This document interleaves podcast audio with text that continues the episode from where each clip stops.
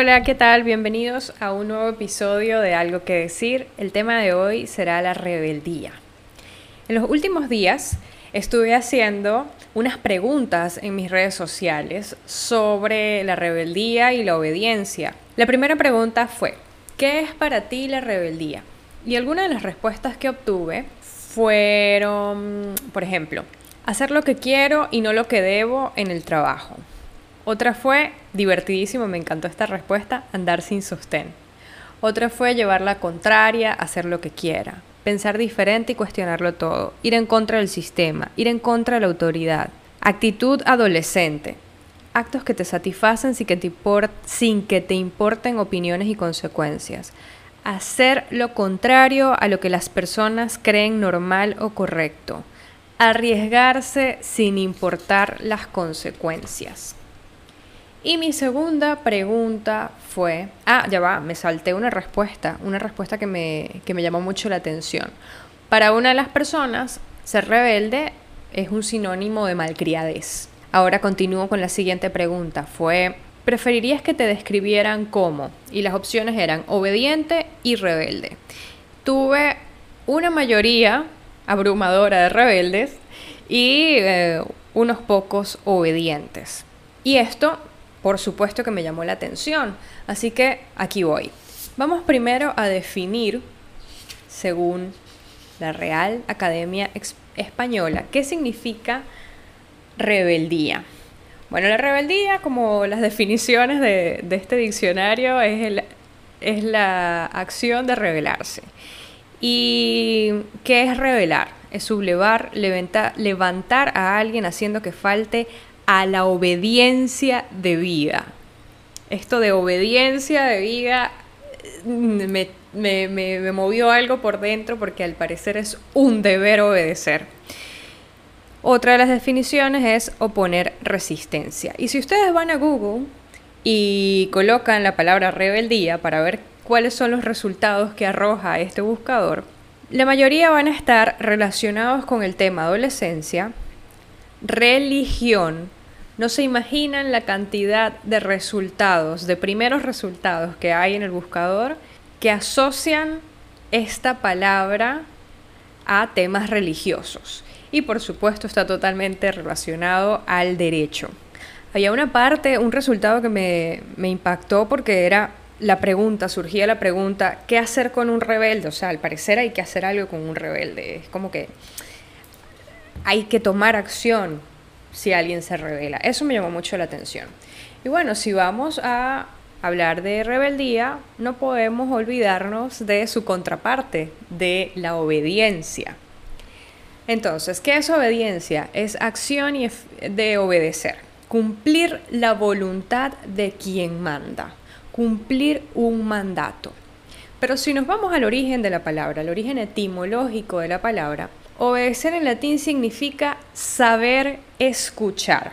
Y para los griegos y también para los romanos, saber o escuchar o la obediencia estaba siempre conectado con el sentido del oído, porque primero tienes que escuchar lo que te están pidiendo que hagas y escuchar requiere un proceso de discernimiento, de que tú entiendas lo que te están pidiendo y si tú lo entiendes, tú tienes la capacidad de decidir si cumples, acatas, obedeces o si no lo haces. Pero en algún momento de la historia hubo como un corte y dejamos de entender que la obediencia tenía que ser, que venía de saber escuchar y se convirtió en, en sumisión en acatar órdenes directamente. Ya no se trataba de saber escuchar la orden y entenderla, sino ejecutar. Era una acción. A ti te dan un mandato y tú tienes que ejecutar, porque esa persona, esa autoridad, se supone que sabe más que tú. A medida que vamos creciendo, nos van inculcando el tema de la obediencia. La educación se basa en formar personas obedientes. El que desobedece una orden de su profesor, del director, va a ser castigado, porque la desobediencia se castiga. Igual pasa en la casa.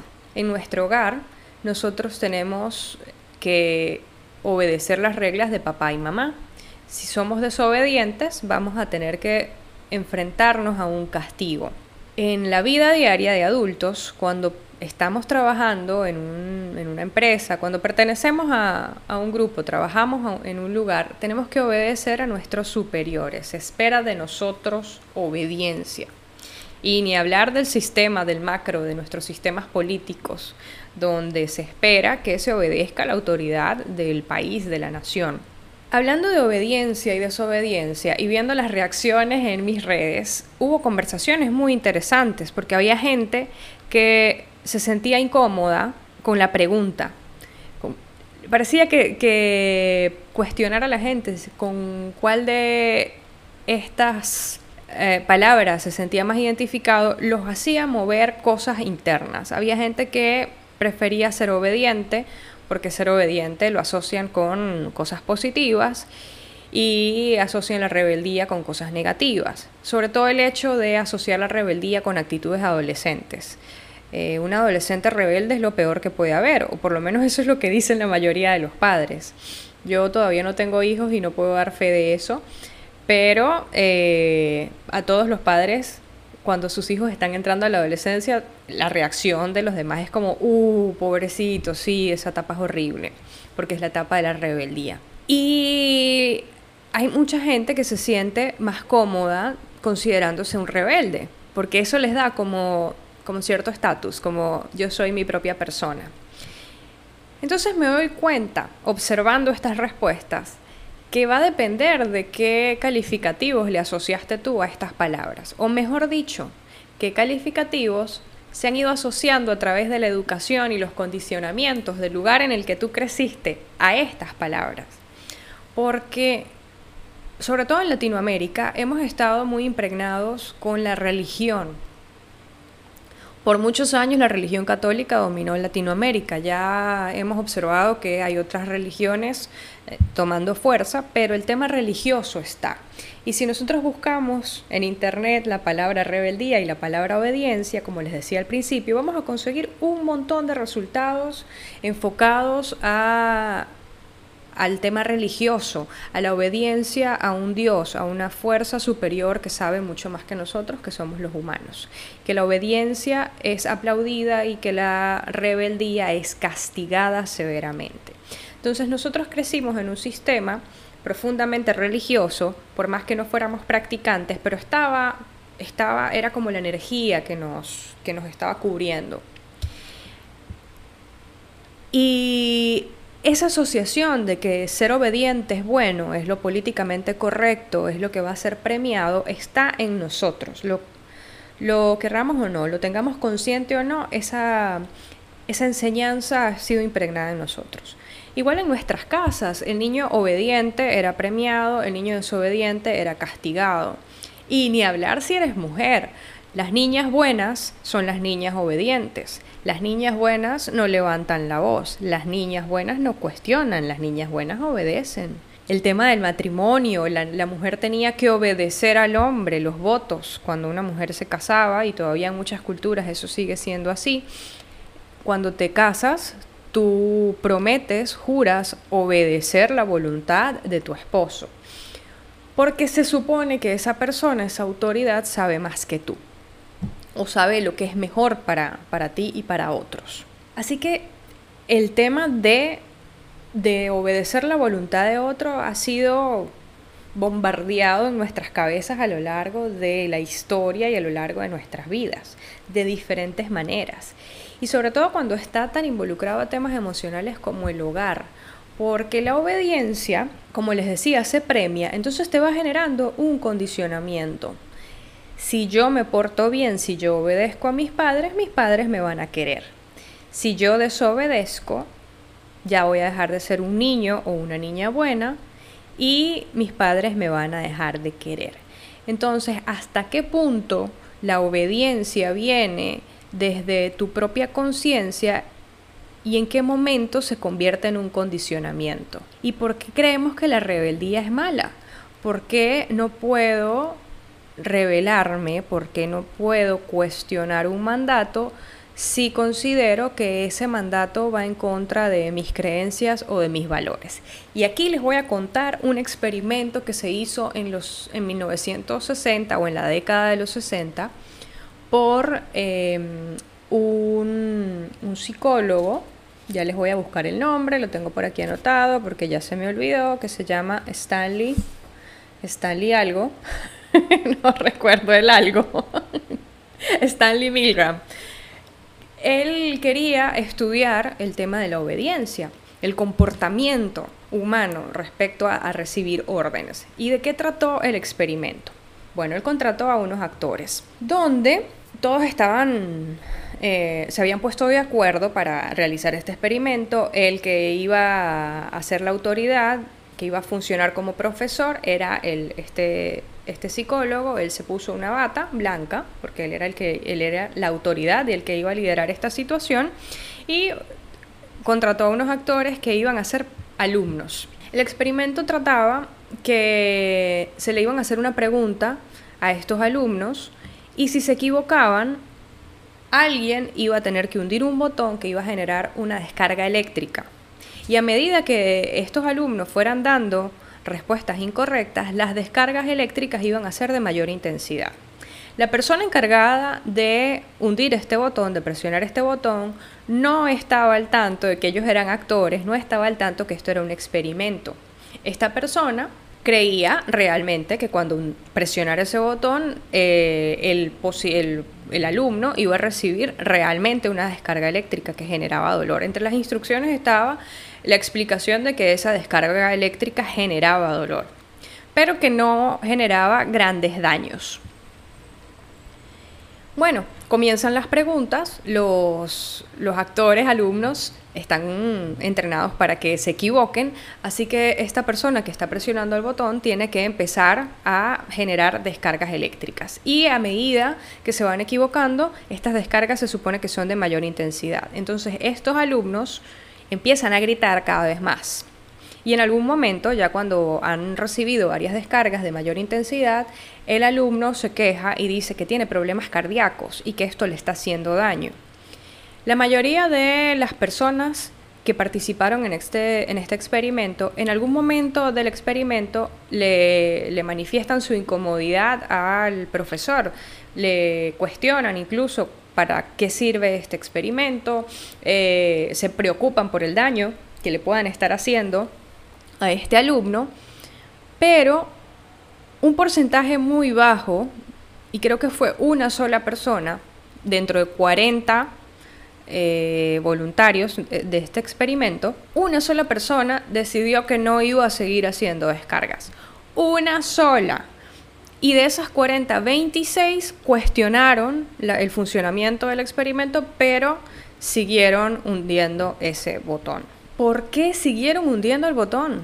¿Por qué si se estaban dando cuenta que le estaban haciendo daño a otro ser humano? Era mentira, todo esto era actuado, pero esta persona no lo sabía, estas personas realmente pensaban que le estaban haciendo daño al otro, pero como había una autoridad que supuestamente sabe más y que cada vez que ellos cuestionaban simplemente les decía, tiene que continuar con el experimento, es muy importante que continúen con el experimento, tienen que continuar presionando el botón, ellos finalmente terminaban cumpliendo esa orden. ¿Por qué? ¿Por qué nos incomoda tanto revelarnos? ¿Por qué nos incomoda tanto cuestionar órdenes? Y aquí va mi apreciación personal.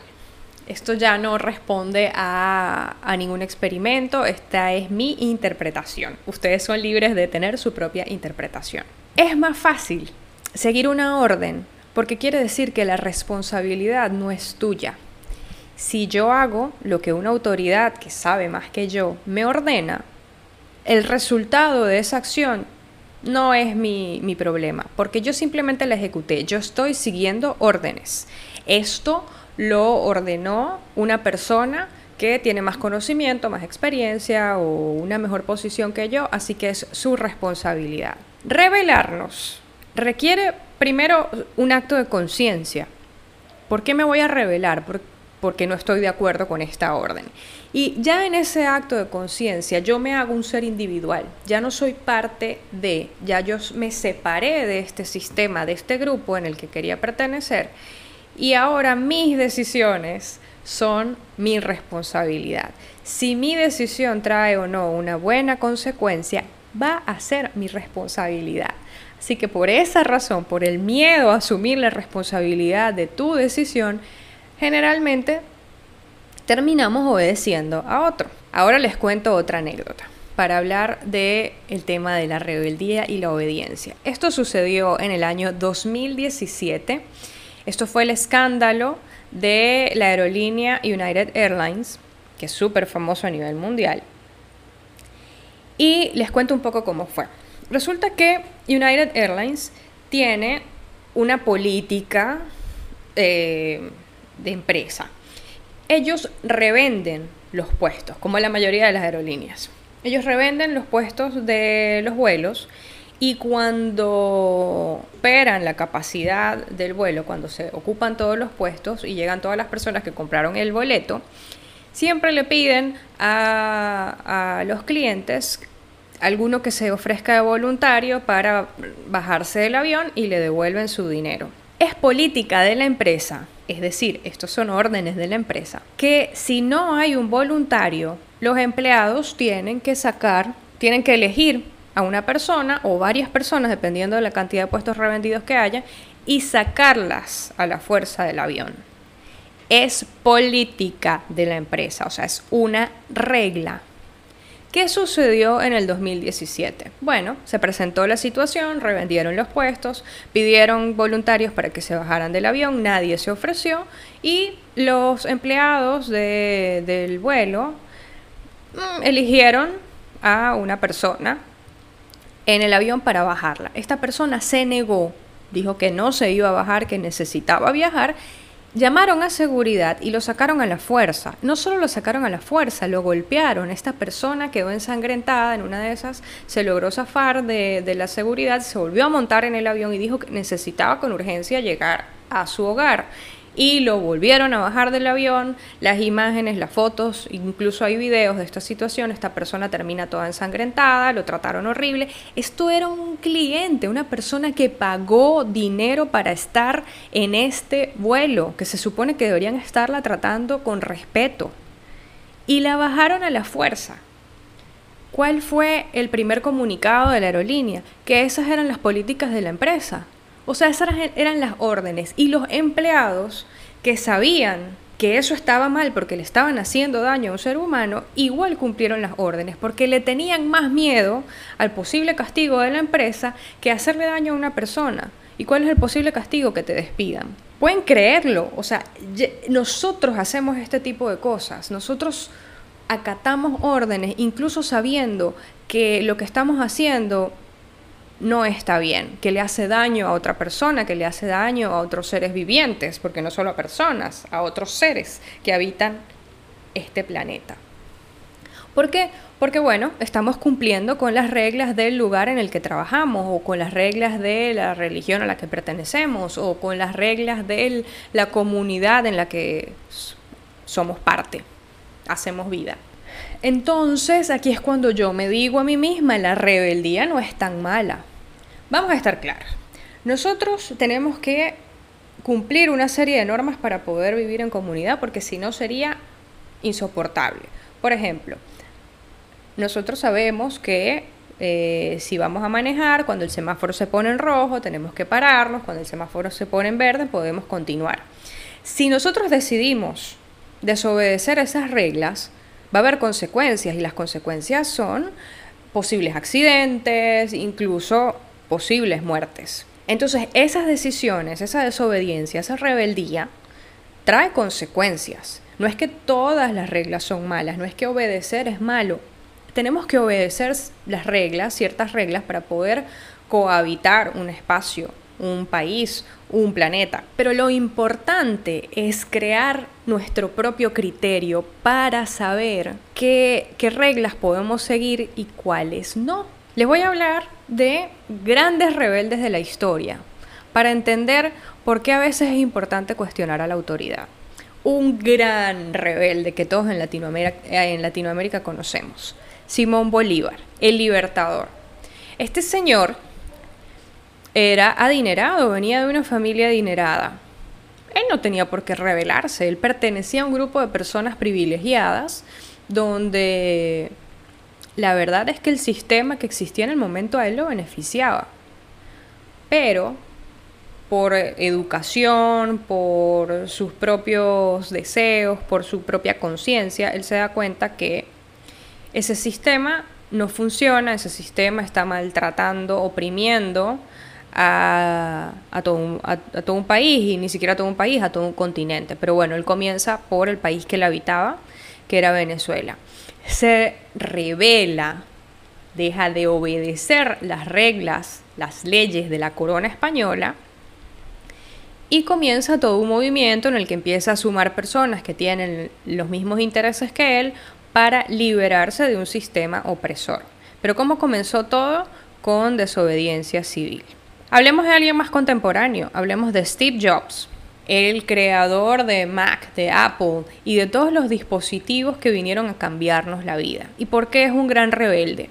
Este señor decidió que él quería hacer que la tecnología fuera accesible, que cada persona pudiera tener en su casa un computador y liberarlos creativamente, porque el computador se iba a convertir en una herramienta para que cualquier persona pudiera competir con las grandes empresas. ¿Qué mayor rebeldía que esa? Se le estaba revelando al sistema, un sistema que se come a los pequeños empresarios, que era Estados Unidos, el sistema eh, profundamente capitalista y sobre todo de monopolios, donde unos pocos tenían acceso a la tecnología, tenemos que recordar que para e, aquel momento las computadoras eran eh, era tecnología que usaba la NASA, que usaba el gobierno, que usaban los bancos, pero no era algo accesible para cualquier persona. Tener una computadora en la casa eso era impensable.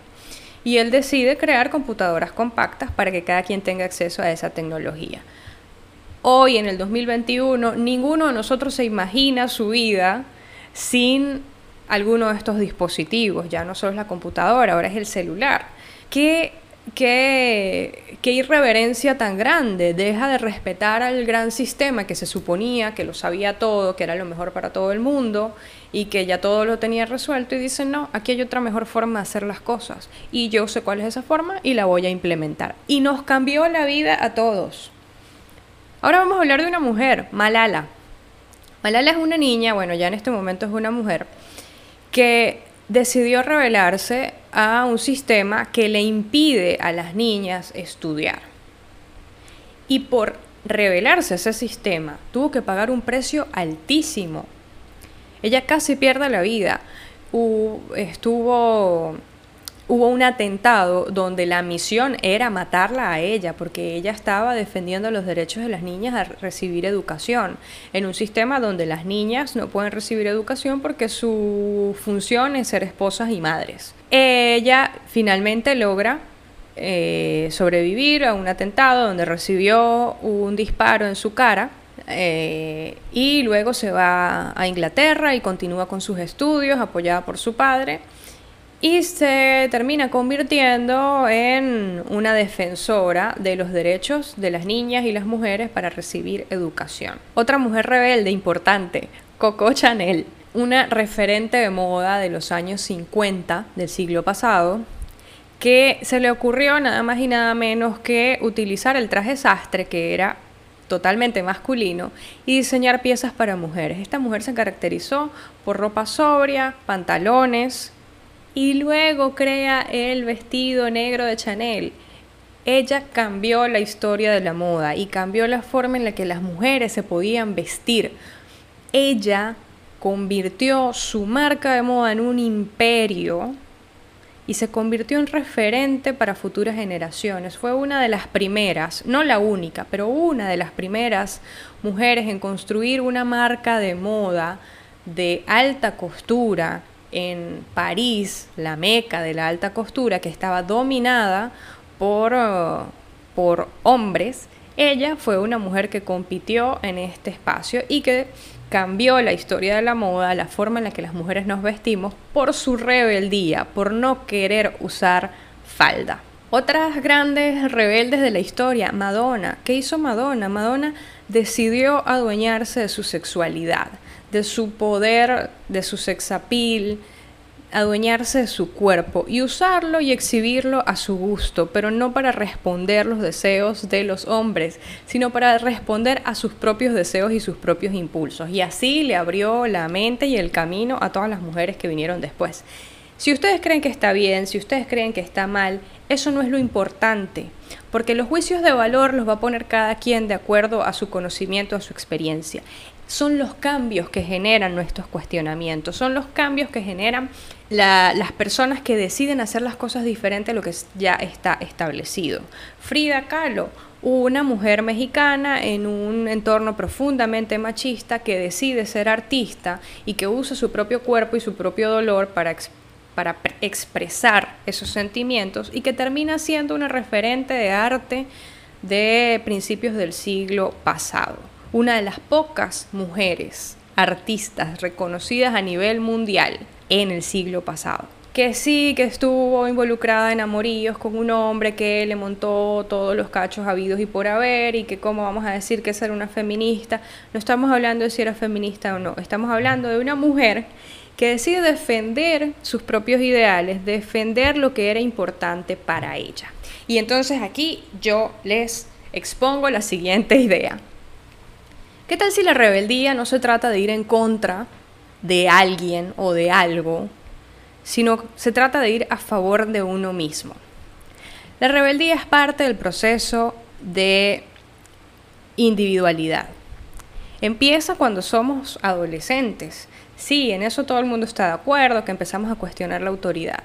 Pero si empezamos a recordar nuestra época de adolescencia, porque todos la vivimos, algunos más rebeldes, algunos menos rebeldes, es una época donde estamos tratando de descubrirnos a nosotros mismos. Es la época en la que queremos saber quiénes somos fuera del grupo en el que crecimos, fuera de mi entorno cercano, mi papá, mi mamá, mis hermanos, esta familia, la que me crió, la que me formó los primeros años de mi vida. Es la etapa del descubrimiento del yo, quién soy yo fuera de este grupo. Y en esa etapa, por supuesto que nos vamos a equivocar un montón de veces, por supuesto que vamos a tomar decisiones que van a traer consecuencias que quizás no van a ser muy positivas.